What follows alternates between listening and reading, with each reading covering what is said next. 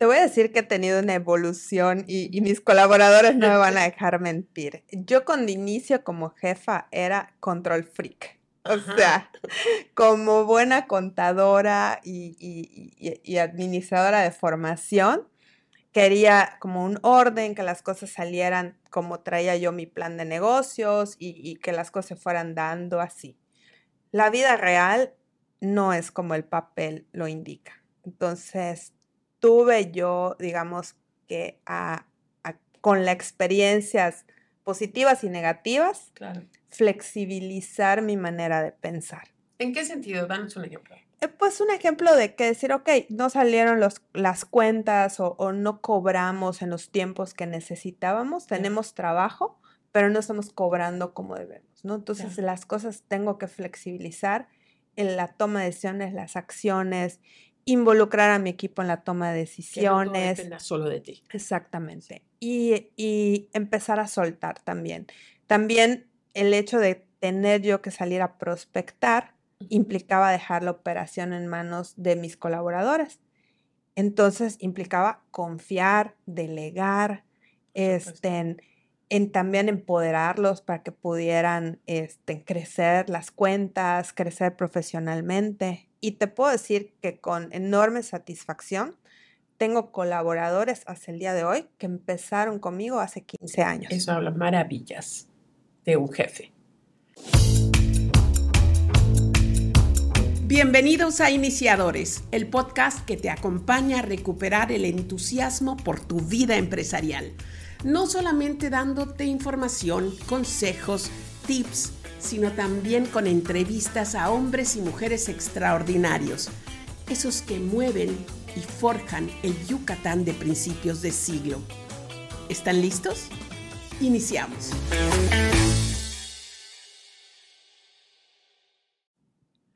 Querida amiga Ligia Guayo Rosado, bienvenida a Iniciadores. Gracias, Maru, feliz de estar aquí. Sí que me ha costado trabajo y no porque yo te haya invitado y tú te niegues, sino porque estás de aquí para allá todo el tiempo, una yucateca internacional, viajera. Yo te decía y le digo a la gente que nos está escuchando que para mí, querida Ligia, tú eres un enigma porque está eh, frente a estos micrófonos una mujer joven, extraordinaria empresaria, que tiene un despacho fiscalista. Elige es contadora, lo cual, pues no es sorprendente, hay muchas contadoras con despachos.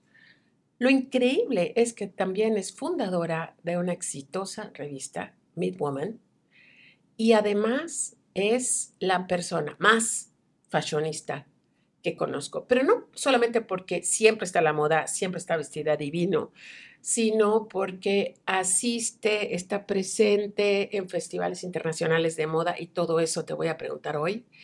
Eh, se codea con los grandes diseñadores internacionales y es una bon vivant, promotora, influencer.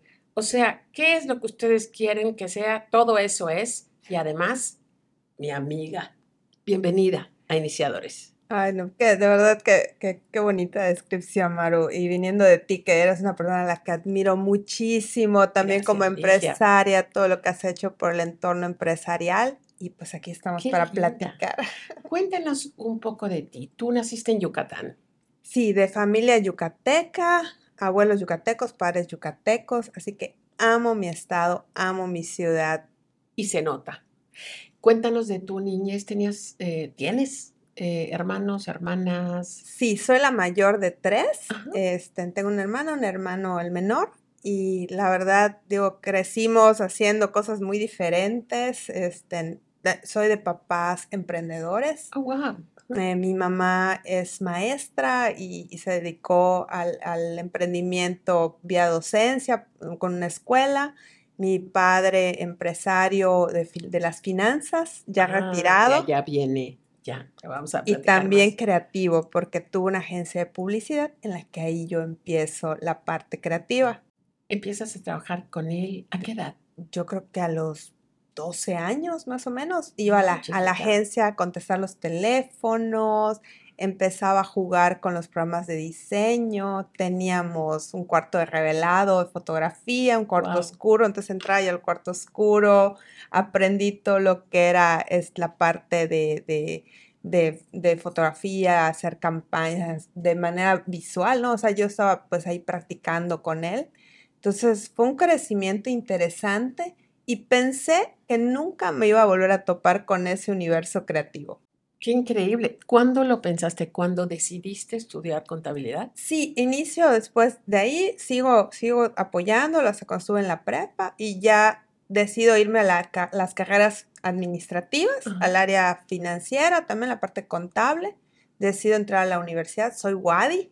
Ah, orgullosamente. De, la Universidad Autónoma de Yucatán, es la Facultad de Contaduría y Administración, entonces decido irme por ese camino porque yo decía, bueno, se me da fácil las finanzas, me encanta el entorno administrativo, este, y decidí experimentar por ahí, ¿no? Entonces, este, me despido del ámbito creativo, inicio mi nueva etapa este, eh, como, contadora.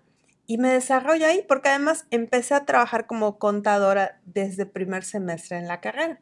No eras de esos estudiantes que concéntrate en tus estudios y cuando yo ya salga encontré trabajo, desde el primer semestre. Sí, porque mi familia tenía o me inculcó que teníamos que practicar lo que queríamos trabajar. Entonces yo me quedé con esa idea y dije, bueno, pues entonces lo ideal es que yo entre a un despacho de contadores y vea qué es lo que hacen. Entonces entré de recepcionista. ¿A qué despacho te acuerdas? Sí, se llama, este, bueno, fue Orozco Felgueres en su época, este, la horta es patrimonio, y ya de ahí pues ya decido iniciar otros, otros proyectos hasta que llego a la fundación de mi despacho.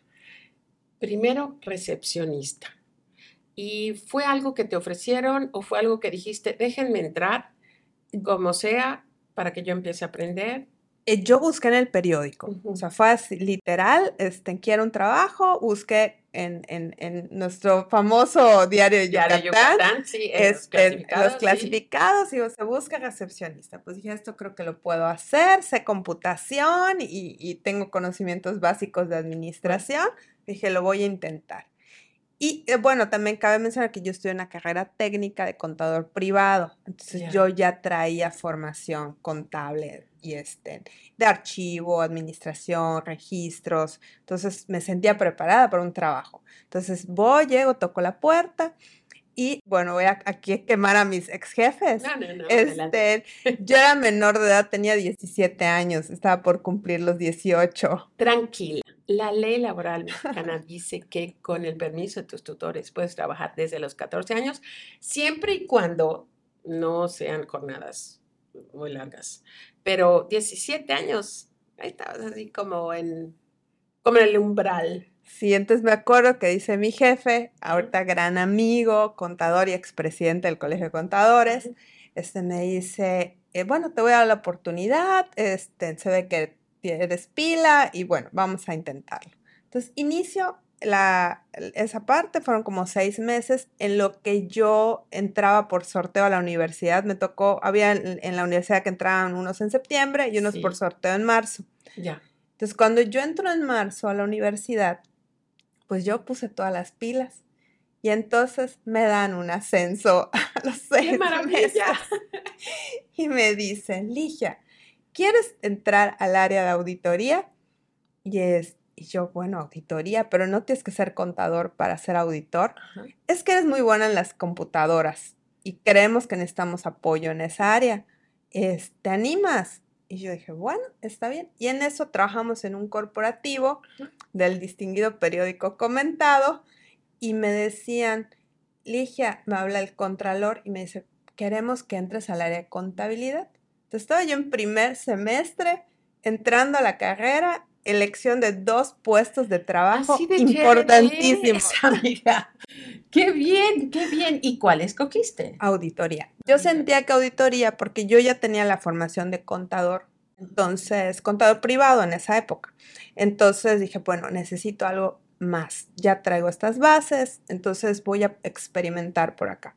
Entonces, inicio en la parte de sistemas, cuando eso iniciaba la parte del dictamen fiscal y todo se empezó a hacer de manera electrónica Ya. en un programa que se llama CIPRED, que hasta el día de hoy existe. Y que bueno, me volví especialista y auditora también este, en esa parte.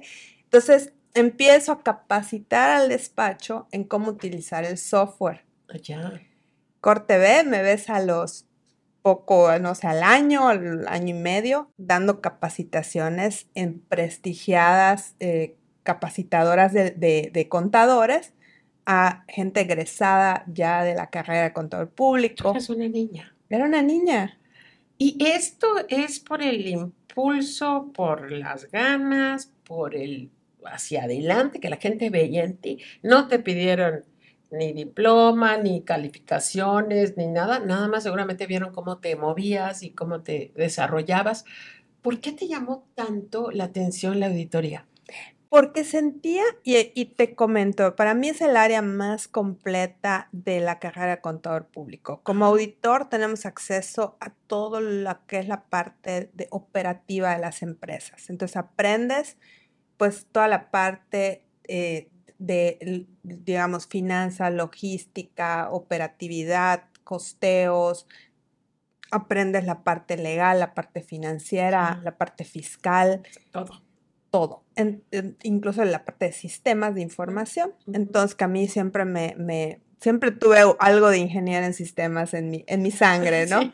Entonces, me encantaba, digo, creo que acá puedo explorar todo lo que quiero. Y además, en mi carrera de contador he podido trabajar con empresas de todos los ámbitos, del sector agropecuario, empresas industriales, empresas comerciales, prestadoras de servicios, grandes corporativos administrativos. Ahora sí que de todos los giros, entidades de gobierno, bancos. Entonces, ha sido increíble todo el aprendizaje que, que me he llevado en mi andar profesional. Dije, ¿y tú te acuerdas el momento en donde decidiste, ya estoy lista para crear mi propia empresa? O sea, gracias a todos por la experiencia, todo, pero yo voy a comenzar mi despacho. Eh, ¿Estabas decidida? ¿No, no tenías un poquito de miedo? ¿Qué Pues, apoyo tuviste? Fíjate que fueron como los tiempos, ¿no? Y también yo ya en esa etapa ya había terminado eh, mi maestría. Eh, yo estaba recién egresada a la carrera. Este, ya tenía yo este, a mi cargo mucha gente. Este, entonces ya ten- traía una preparación eh, profesional interesante y ya en campo. Entonces yo me volví jefa de auditoría muy, al- incluso no había terminado la, la carrera y ya me habían dado, digamos, el ascenso también, cuando salí ya era gerente. Entonces, pues ya digamos que traía una formación profesional, trabajaba con empresarios en consejos de administración, dándoles recomendaciones. Entonces, ya me sentía preparada. Este, justo pues cuando estaba ya, ya tomando la maestría, tomo la decisión digo, vamos a iniciar el proyecto, pero no es lo mismo asesorar a un empresario que ser empresario. También claro. me quedó clarísimo cuando Qué empecé. aprendizaje, ¿eh? Sí. ¿Y cómo es Ligia Aguayo como jefa? Porque como colaboradora, como subordinada, me queda claro. O sea, puesta para adelante, eh, alzando la mano, yo le entro, claro que sí. Y como jefa. Te voy a decir que he tenido una evolución y, y mis colaboradores no me van a dejar mentir. Yo cuando inicio como jefa era control freak. O Ajá. sea, como buena contadora y, y- y- y administradora de formación, quería como un orden, que las cosas salieran como traía yo mi plan de negocios y, y que las cosas se fueran dando así. La vida real no es como el papel lo indica. Entonces, tuve yo, digamos, que a- a- con las experiencias positivas y negativas, Claro. flexibilizar mi manera de pensar. ¿En qué sentido? Danos un ejemplo. Eh, Pues un ejemplo de que decir, ok, no salieron los, las cuentas o, o no cobramos en los tiempos que necesitábamos, tenemos trabajo, pero no estamos cobrando como debemos, ¿no? Entonces las cosas tengo que flexibilizar en la toma de decisiones, las acciones, involucrar a mi equipo en la toma de Que no decisiones. solo de ti. Exactamente. Y, y empezar a soltar también. También el hecho de tener yo que salir a prospectar implicaba dejar la operación en manos de mis colaboradores. Entonces implicaba confiar, delegar, este, en, también empoderarlos para que pudieran este, crecer las cuentas, crecer profesionalmente. Y te puedo decir que con enorme satisfacción tengo colaboradores hasta el día de hoy que empezaron conmigo hace 15 años. Eso habla maravillas de un jefe. Y ahora que mucha gente trabaja para ti, en el despacho solamente, ¿cuántos colaboradores tienes? Somos 20. ¡Wow! No es nada pequeño. Y esta, este despacho trabaja para empresas en todo México. En todo México. Trabajamos en 12 estados del país principalmente sureste y la zona centro y bajío. ¿Cómo te conocen? Pues ha sido interesante porque yo he pertenecido a agrupaciones empresariales, el sindicato patronal al que pertenecemos Coparmex, otras, otras organizaciones empresariales también. Y eso sí, aprendí también a hacer, pues, digamos, sacar mi lado de relaciones públicas, mi lado social. Experta, experta, eres pro en y, eso. Y hago amigos por todos lados. Y fíjate que mi filosofía de negocio es, yo trabajo con amigos. Entonces, primero somos amigos y si generamos confianza, hacemos negocios. Ya, me encanta, me encanta. Y te escucho y pienso eh, en aquello que, que una vez hablé, la el empresario empresaria que no sea gregario, que le moleste la gente, que sea tímido y no quiera, no sé, como que socializar, eh, cenar, tomar un café, estar en un cóctel, interesándose por las personas, para mí le falta una gran parte importante de, ser empresario, porque no es que lo hayas hecho por ganar eh, contactos o ganar clientes, pero esta forma social, eh, pues interesante que tú tienes de ser, es lo que sin duda te hace notar. Yo eh, te sigo, soy tu seguidora en tus cuentas de Instagram. Eh, me fascina como, ver cómo de repente pones una foto, una frase padrísima y 500, 1000, tantos likes y todo. Hay, hay mucha gente que, que te quiere, que te sigue y sin duda estás muy consciente de lo importante que, que este atributo tuyo de ser amiguera, de conversadora, siempre presente, yo creo que sin duda te ha dado un plus en todas las empresas que tú llevas. El despacho, ¿qué tiempo tiene ahora? Ya 15 años, cumplimos este mes de julio. Ay, felicidades, muchas felicidades. Gracias y te encantan los números y estás feliz y tus jefes se dieron cuenta que eras una crack de las finanzas. Pero dime, ¿en qué momento entra en tu vida o desde cuándo tienes esta fascinación por la moda? Desde niña. Ah. Desde niña, o sea, mi abuela me, digamos, me, me introduce al mundo de la moda con las revistas. Ella era fan de, la realeza, de ah. las revistas de moda, de las vanidades. todas, Mari Rodríguez Hichazo y todas las cronistas de las cosas que pasaban en París, en Nueva York y todo. A mí me encantaba igual. yo me, enteraba por mi abuela y también nos sentábamos a ver programas de moda y, y, pues de lo poco que había en la televisión abierta en esa época pero estoy hablando, yo tendría unos 7, 8 años, o sea, estaba muy niña. Y este, pero crecí con eso, crecí con eso, con, con las ideas de la abuela. Y es de ese amor por la moda que nace la idea de fundar Midwoman. No, Midwoman llega a mi vida por una casualidad.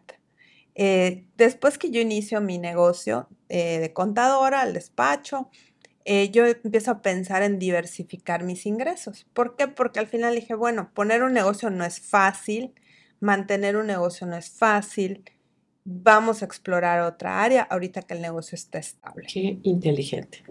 Y entonces se acerca una amiga, contadora también, fashionista, y me dice, oye, Ligia, tengo una gran idea. ¿Por qué no ponemos una revista de moda?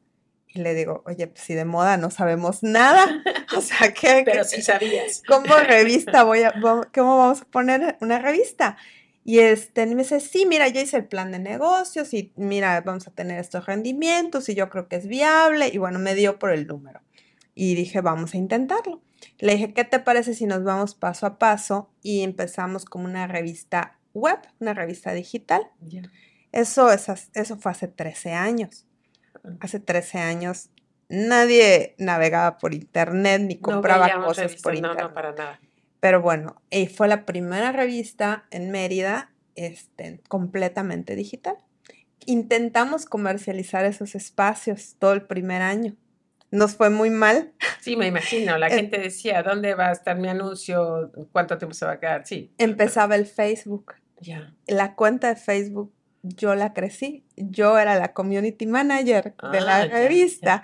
Y es, ahí aprendo redes sociales. Y entonces, pues después que fracasa ese modelo de negocio, dijimos, pues algo tenemos que hacer. Y me dijo, ¿y si lo intentamos de manera tradicional? Bueno, le dije, vamos a hacer el estudio. Sí, sí. Pues intentamos la manera tradicional. Se vendió muy bien el primer número de la revista. Hice un gran primer evento en Mérida como el lanzamiento de la revista. La reina de los eventos y nos posicionamos. Qué bien. ¿Y sigues asociada? Seguimos, eh, Carla eh, sigue siendo socia, más ya no opera el negocio. Ya, ya. Y entonces, una vez que la revista sale impresa, sí se identifica, sí se posiciona como una revista de modas. Sí, y le dimos 100% el enfoque. Y también cuando cambiamos al nuevo modelo, fue también un tema luchar con la parte de lo que había en Mérida, porque me decían, Ligia, si quieres que sea rentable, publica cumpleaños, bodas, 15 años, eventos sociales. Y yo decía, no, mi revista es de moda, pero es que ¿cómo vas a sobrevivir? Y luego pensé que, la gente que estaba en el entorno de moda eran los que nos iban a consumir. Pero resulta que son pequeños empresarios o medianos empresarios que no necesariamente tienen un presupuesto de publicidad asignado. Es correcto. Entonces, también entender que para que la revista fuera rentable teníamos que cambiar el esquema comercial también, pues me llevó otro año. Entonces, este, iniciar un negocio, el que quieran, lleva su tiempo. Sí, pero a mí, a mí me interesa eh, muchísimo si tú pudieras compartir ¿Qué cosas aprendiste en ese primer año de transición? Porque una cosa es comenzar un negocio y decir, eh, este es mi mercado, este es mi producto, yo le estoy vendiendo a este tipo de gente, pero la realidad es que tu producto es escogido por un nicho, ¿sí? Pero sí tienes que adaptar algunas cosas, o sea, lo sé, lo sé yo, pero ¿qué cosas tuviste tú que adaptar? Por ejemplo, con estos empresarios que no tenían un recurso para pagar su publicidad. Claro, hacer paquetes, algunas cosas más accesibles para que la comunidad de moda se enganchara con la revista, este, hacer sesiones de fotos, editoriales, un precio más accesible para ellos y también darle cosas atractivas a las marcas corporativas. Entonces rediseñamos la revista. Entonces, al año 2 cambiamos las secciones completamente, donde pusimos secciones de viajes, de, de lifestyle, de comida, de bodas, o sea, empezamos a cambiar la dinámica para abrir el entorno comercial y ya no solo a moda. Entonces, tratando de buscar un equilibrio, ¿no? Como en la vida, hay que buscar un equilibrio. También en la parte comercial tratamos de buscar eso y hacerlo más atractivo. Ligia, ¿y qué haces? Tienes tu despacho y tienes una oficina eh, para ver la revista y en la revista cuántas personas colaboran. En la revista somos 10 personas. Qué bárbara. ¿Y son despachos diferentes? ¿Son ubicaciones diferentes? Estamos en el mismo edificio, compartimos edificio, que igual ahí fue un tema filosófico, porque al principio la revista estaba en un anexo de la oficina y son los contadores. Entonces los contadores pues tienen su, manera de trabajar y sus reglas del juego, que por ejemplo si quieren escuchar música con audífonos, porque entran llamadas de clientes, este, pues conservar el ambiente y la concentración de cada uno de los que están este, pues trabajando. Y la parte de la revista, pues de repente venían y los contas y decían, ¿y por qué los de Midwoman están escuchando música?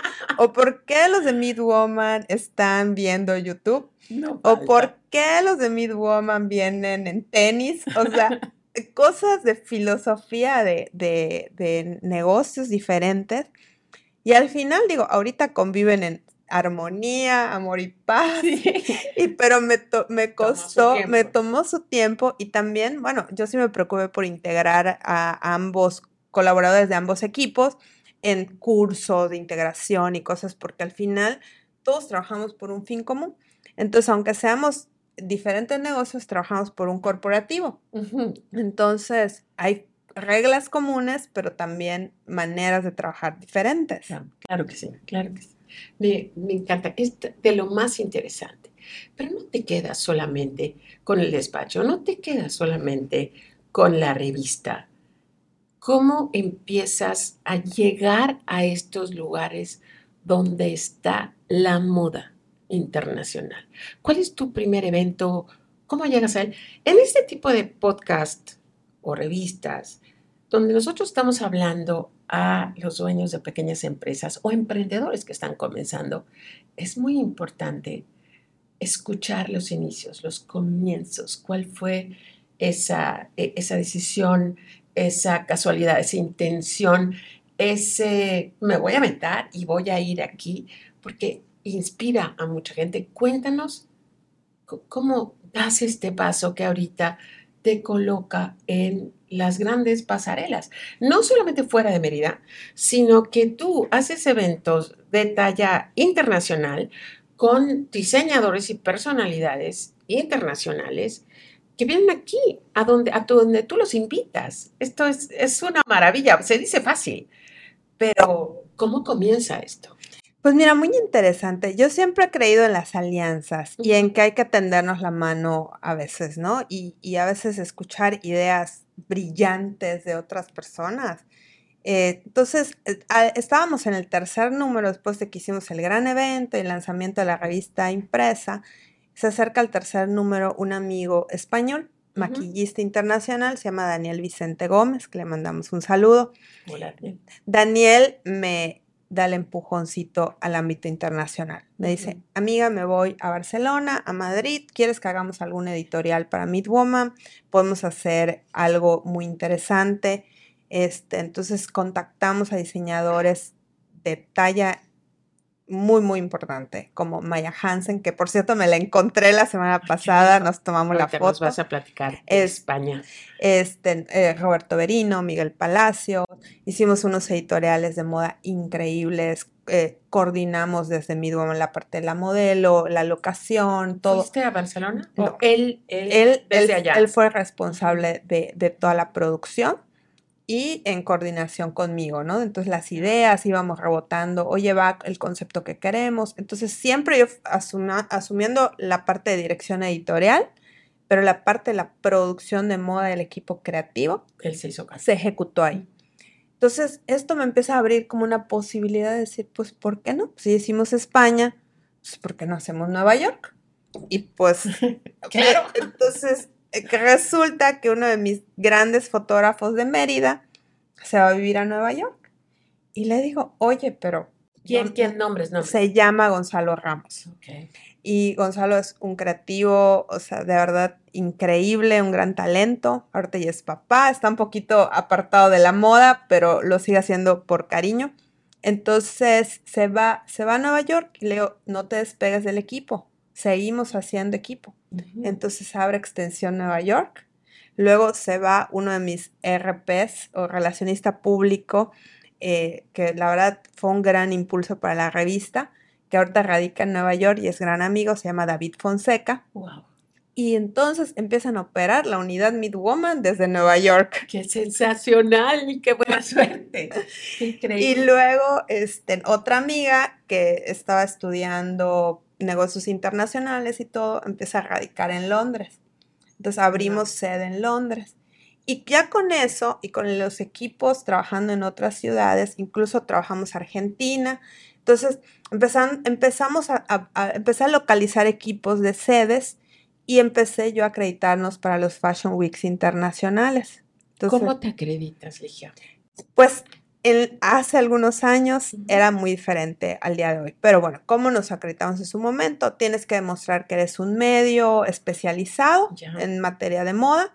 También teníamos que demostrar la seriedad del medio, que somos un, medio que emitía números continuos de la revista. No era una llamada de Con cierto nivel de calidad. Entonces mandas todos tus testimoniales.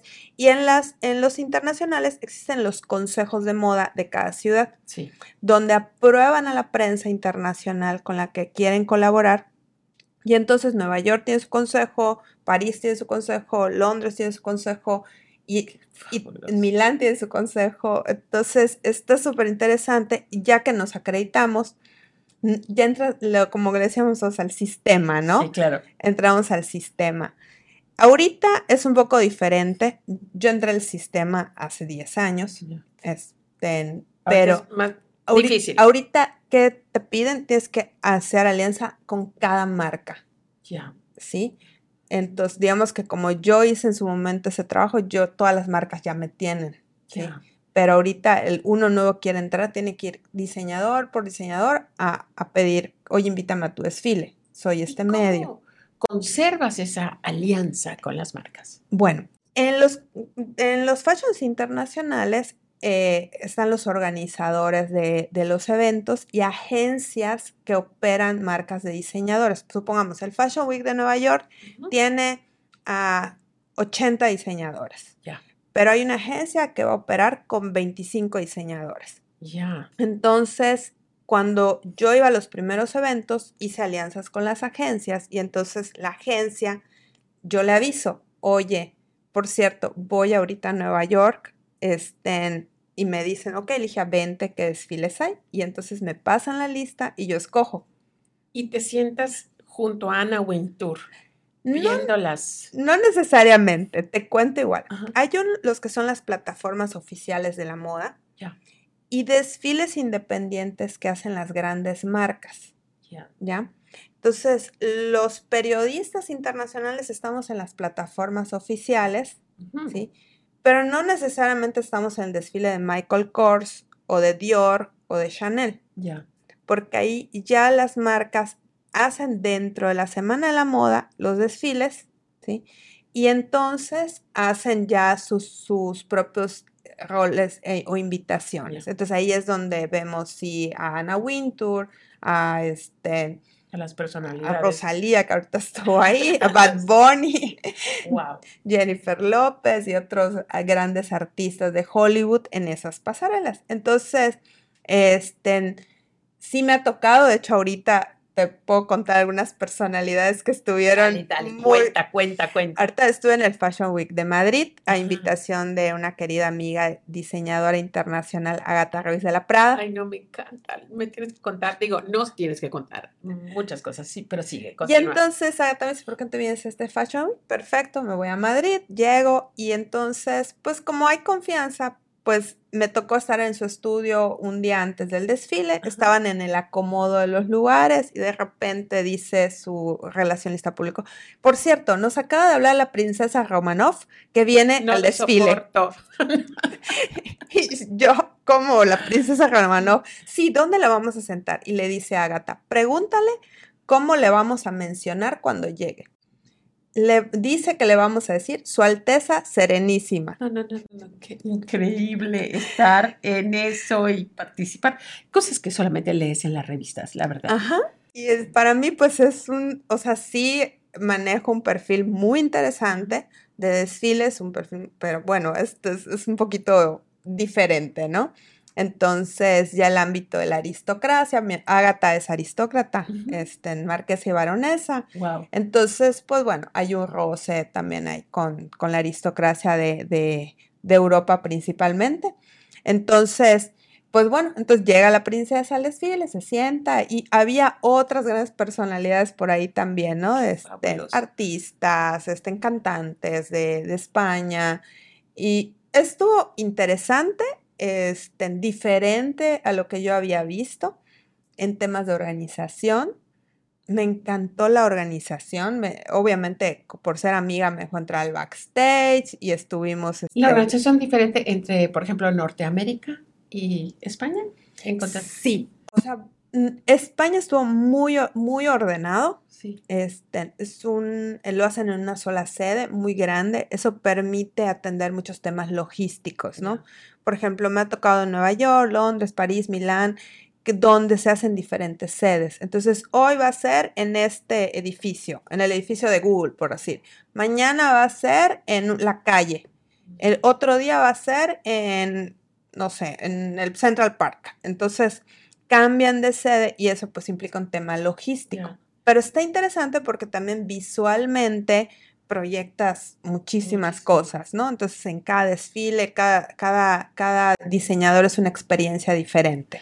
Te quiero preguntar acerca de Agatha, pero antes, en, estas, en estos festivales, en estos Fashion Weeks, tú lo que estás haciendo es conociendo las nuevas propuestas para traerlas a la revista, para comunicarlas a esta comunidad de Yucatán. ¿Es correcto? Sí, para traerlas. Y también, pues bueno, yo me volví productora de eventos de moda desde hace 10 años y mis eventos, eh, los que hacemos en Yucatán, es uno de los más importantes en Yucatán que se espera cada año. Entonces también me sirve para conectar con talentos internacionales que quiera yo invitar al desfile. Entonces, por, para mí, por eso es tan importante, tanto para traer las tendencias, y también el seguir aprendiendo cómo se organizan los eventos y también pues generar esas conexiones importantes de prensa internacional que voy a invitar a mi evento. Por ejemplo, en mis eventos ha estado la agencia F Noticias, que es la agencia de noticias más importante en Latinoamérica, otras, otros medios nacionales también muy importantes. Y también pues este tipo de eventos me sirve para hacer esos enlaces. Escuchen a esta mujer hablar de estos eventos y el fashion y las celebridades y la realeza y no pierdan de vista que es contadora, auditora, clavada eh, en, los números, en lo fiscal, en, las leyes fiscales. Ligia y yo eh, compartimos el, honor de ser eh, mujeres consejeras en Coparmex y eh, cada vez que hay nuevas leyes, nuevos eventos, nuevos sucesos con la Secretaría de Hacienda, todo el, mundo en el Consejo pues, apunta a Ligia, ¿no? Ligia, ¿tú qué opinas? Ligia, siempre la opinión es súper importante. Por eso a mí me fascina escucharte, porque tienes este, esta parte, ¿no? Eh, numérica, fiscal, leyes, y por otro lado, clamor. Y eso eh, eh, te sigue eh, convirtiendo para mí en una persona súper interesante. Agatha Ruiz de la Prada. Si tú no sabes quién es Agatha Ruiz de la Prada, seguro que has visto sus productos, eh, coloridos, hermosos, con corazones brillantes, grandes, tiene ropa, tiene cuadernos, tiene accesorios, tiene cosas hermosísimas. Esta increíble mujer española. ¿Cómo la conoces? La conozco por un amigo productor de eventos. Me dice, oye, la quiero traer, este, compartimos gastos. a Mérida. A él eh, produce en Cancún, yo produzco para Mérida. Entonces, como las sedes están muy pegaditas, pues nos conviene compartir gastos operativos, ¿no? Entonces, iniciamos en, en un proyecto así, que lo llevamos ya manteniendo por muchísimos años. Y, este, y la conozco, el primer evento, ella llega a Mérida, que jamás había pisado Mérida, y decía, ¿a dónde me llevan? ¿A qué lugar es Ella dijo, se este?". voy, pero... Este, pero, tengo, pero tengo mis estándares, ¿no? Entonces, evidentemente, ella cuidando su imagen, su marca, pues llegó con una serie de requisitos este, importantes que se le cumplieron todos. Ay, cuenta, ay, comparte, pues cuéntanos, ¿qué pues, pedía? El como, el como, digo, no pedir para ella. No, pedir y no, no se para... trata de pesadez, pero es lo que acabas de decir es la palabra correcta estándares. Estándares. O sea, llegas a un lugar, llegas a una posición donde no es esnovismo, si, realmente se vuelven necesidades. Tienes gente, tienes trabajando contigo, tienes una imagen, tienes pues cosas que tienes que cumplir. Exacto. Por ejemplo, o sea, cuántos racks se requerían en, en- en backstage, la ropa planchada a tal hora, en perfectas condiciones, cuánto equipo de backstage teníamos para operar el evento, este, qué condiciones logísticas tenía el evento. eh, ya al final, me acuerdo que teníamos unos temas de decoración y decía, oye, es- esto no me encanta, se puede mejorar, sí lo podemos mejorar. Entonces, nada fuera de lugar, al contrario, siempre cuidando la imagen de, de su marca, pero eh, su carácter impone. Entonces, al principio como que, bueno, pues hay que, hay que ver, resolver. Sí, o sea, eh, se proyecta como una marca tan colorida, tan llena de flores, de corazones, eh, de colores pasteles y también vibrantes. ¿Y así es ella? Sí, pero impone. Entonces, este, llega y dice, ok, esto se resuelve, que sale todo bien. Cuando termina el evento, había, no decir, como 70, 80 reporteros, cámaras. Ella sintió que nunca terminó de, de dar entrevistas, que era muchísima prensa. Acabó feliz. Y me dijo, Ligia, vamos a bailar reggaetón. Y en ese momento se relajó, o sea, y conectamos ya como amigas, ya fuera del ámbito profesional, de la, no de la producción, la- un éxito, meta. se relajó y a partir de ese evento nos hicimos grandes amigas. Ya he regresado a Mérida muchas veces. Ahorita me invitó eh, a Madrid, ella fue mi anfitriona, luego nos fuimos a París unos días. Ay, qué locura. Este, una convivencia muy linda, ya muy, muy, de verdad, muy cálida. Qué bonito, qué, qué lindo. Y eh, antes de que nosotros comenzáramos a grabar el podcast, estabas contando de cómo ella eh, te ayudó ahorita porque venías en un remolino de actividades, de una vida que no para. Eh, me estabas platicando, solamente el día de mañana tienes cinco eventos a los que estás invitada. Y ese es tu vida normal es el día a día de, de Ligia. Y eh, llegas, viajas, estás con el jet lag que trae el cambiar de continentes. Y ella te empieza a hablar de una filosofía que te trae un poco de, de calma y de paz. ¿Nos quieres compartir? Sí, fíjate que, y de hecho lo escuché en una conferencia de ella, pero ya lo vi en el día a día, ¿no? Entonces ella decía, bueno, una frase que se me quedó muy grabada, que podía estar ella o no de moda, ¿no? Que Ajá. este, sino que ella imponía su tendencia, ¿no?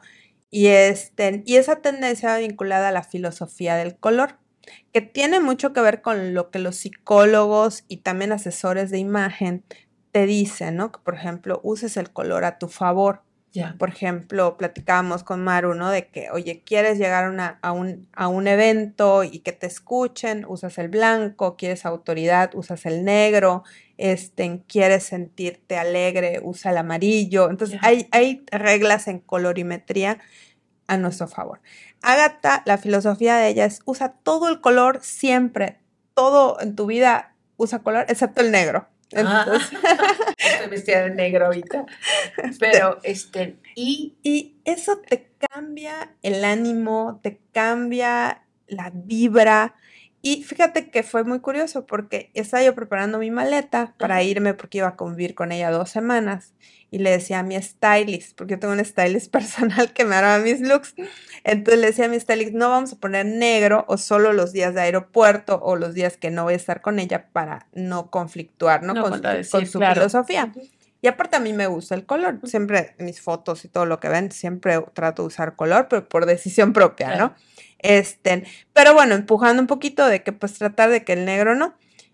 Y la verdad es que venía entre un cansancio, temas de oficina, eh, temas este, pues, pues del propio viaje, el exceso, estrés. de exceso de, de Entonces, trabajo y actividad. entonces empieza a conectar con el color y ella me invita a su entorno, eh, su oficina, su casa, y, empiezo a ver color por doquier. Y el estar en ese entorno tan alegre, dos semanas, llegué con una energía, con una vibra diferente. Y, y- y de verdad, o sea, siento que, que me, me, me, me- dio, me dio más, ¿no? Hay que probar eso. Hay que probar esto, definitivamente. Ligia, tú tu vida linda, de gente interesante, pero también tienes una vida súper activa en las redes sociales. Ahorita acabas de mencionar que tienes un stylist, una persona que anda cuidando o aconsejando cómo te peinas, cómo te maquillas, qué ropa ponerte. Es el sueño de toda mujer, yo creo. ¿Cómo llegas, cómo, llevas esa vida de las redes sociales? Mira, las redes sociales son tan dinámicas, tan cambiantes, este, que a veces, por ejemplo, mi tema es muy visual. Entonces, en mi vida personal, pues ya cuando uso un look para un evento, pues no voy a subirlo a la semana para otro evento. Claro. Entonces, afortunadamente tengo muchos amigos diseñadores que me, visten, se ofrecen vestirme, pero no tengo el tiempo suficiente para hacer la selección de prendas. Ya me imagino que debe ser una locura. Entonces, eh, oye, vente al showroom a buscar las prendas, quiero darte un vestido para, para este evento, para este cóctel.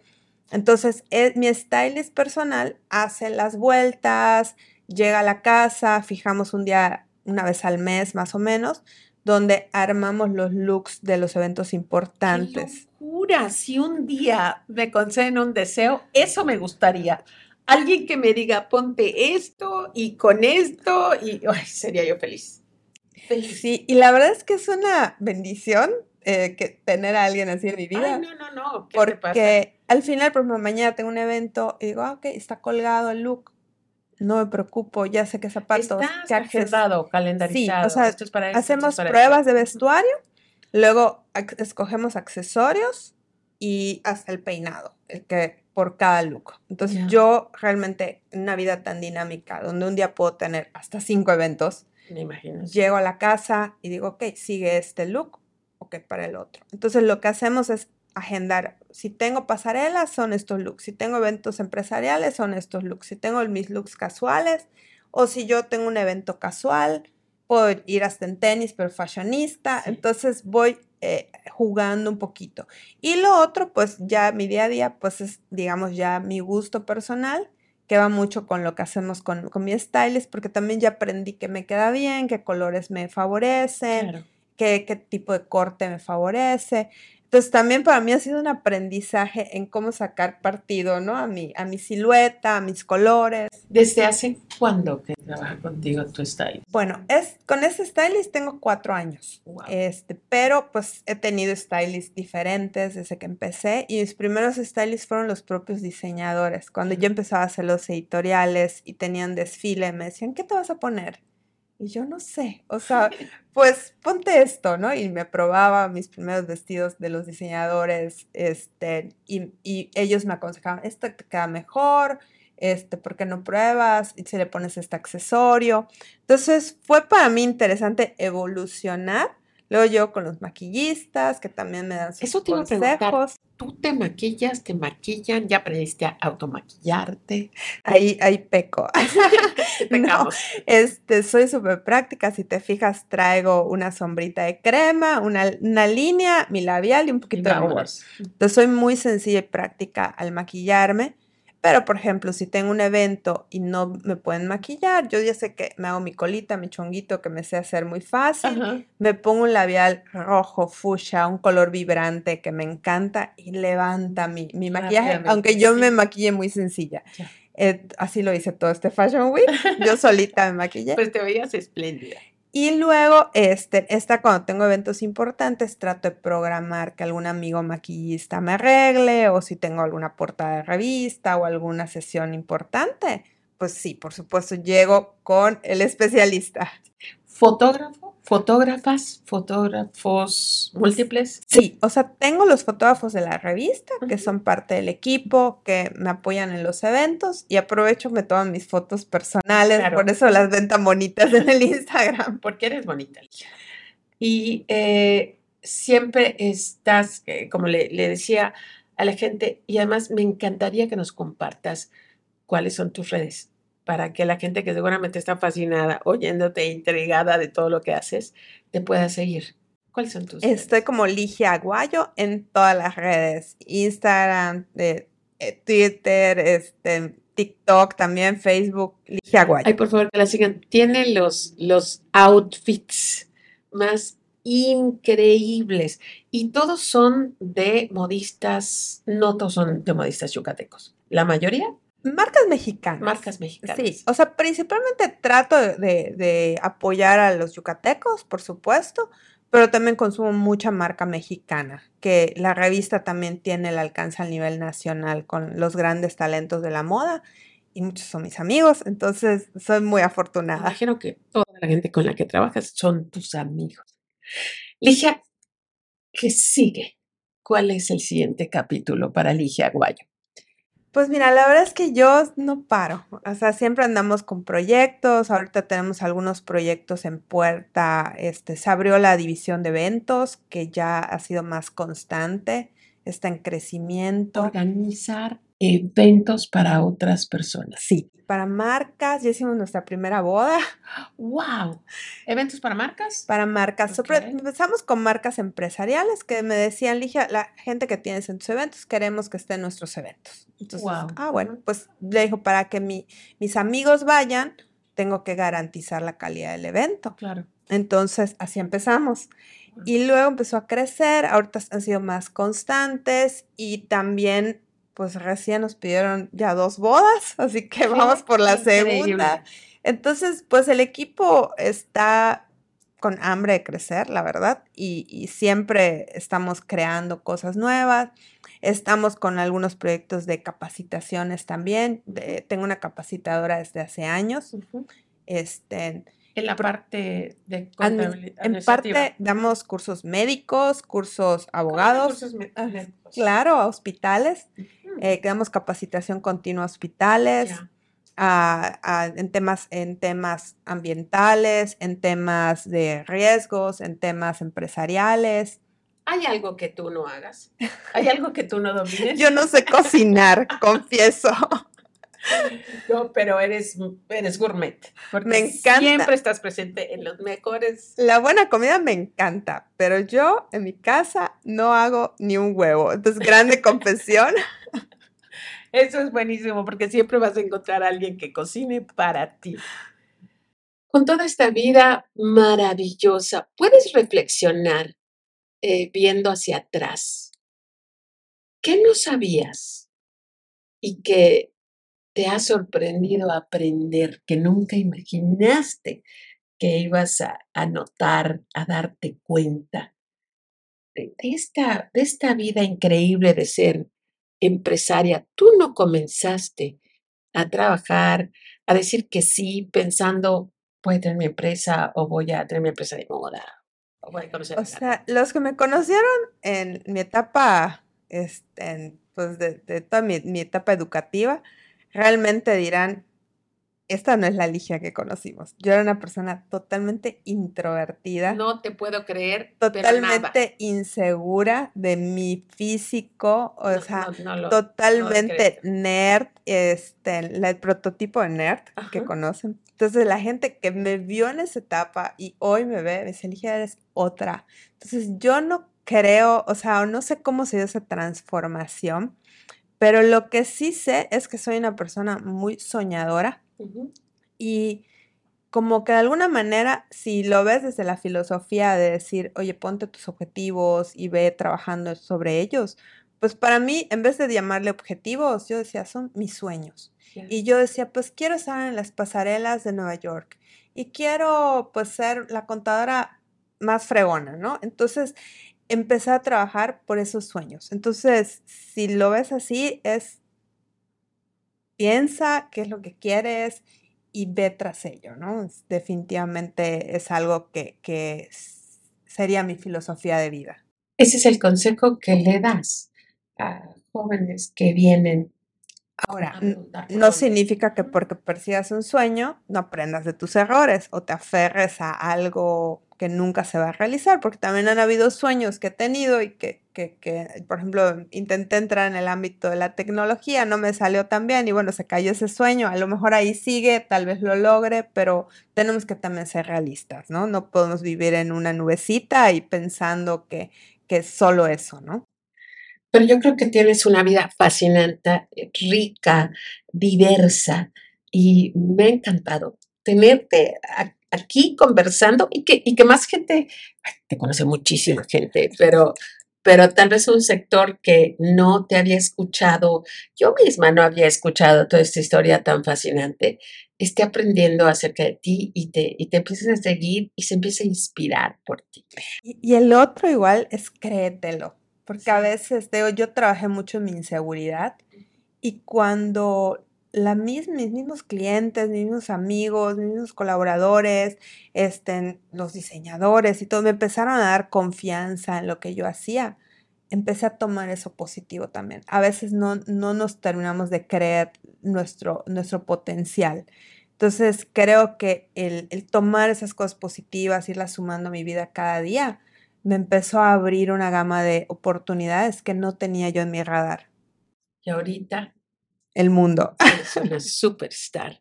Ligia Primorosa, gracias por haber estado con nosotros conversando, pero sobre todo inspirando, inspirando a que los sueños más increíbles pueden cumplirse si así lo decides. ¿Hay algo que quieras decir antes de despedirnos? Pues bueno, yo de verdad que feliz eh, de esta charla tan, tan bonita con Mario que siempre saca ahí es, es, es, como que nuestras cosas más personales, ¿sabes? Cosas más íntimas, entonces te agradezco porque a veces son cosas que no compartimos normalmente, ¿no? Y si esto suma a alguien o le cambia el chip a alguna persona, pues bueno, pero yo soy feliz y, y, de verdad, pues que también tenemos una house de 10 que, que, que no, no dejo de admirarte también, Maru, todo lo que haces por tantos emprendedores, por, por tanta gente en Yucatán que, que también tú le has puesto un granito de arena en sus, en sus negocios. Pero, pero lo, lo, más chévere que hago es traer a gente tan extraordinaria como tú a estos micrófonos. Muchas gracias. Gracias, Maru. Gracias a todos. Gracias.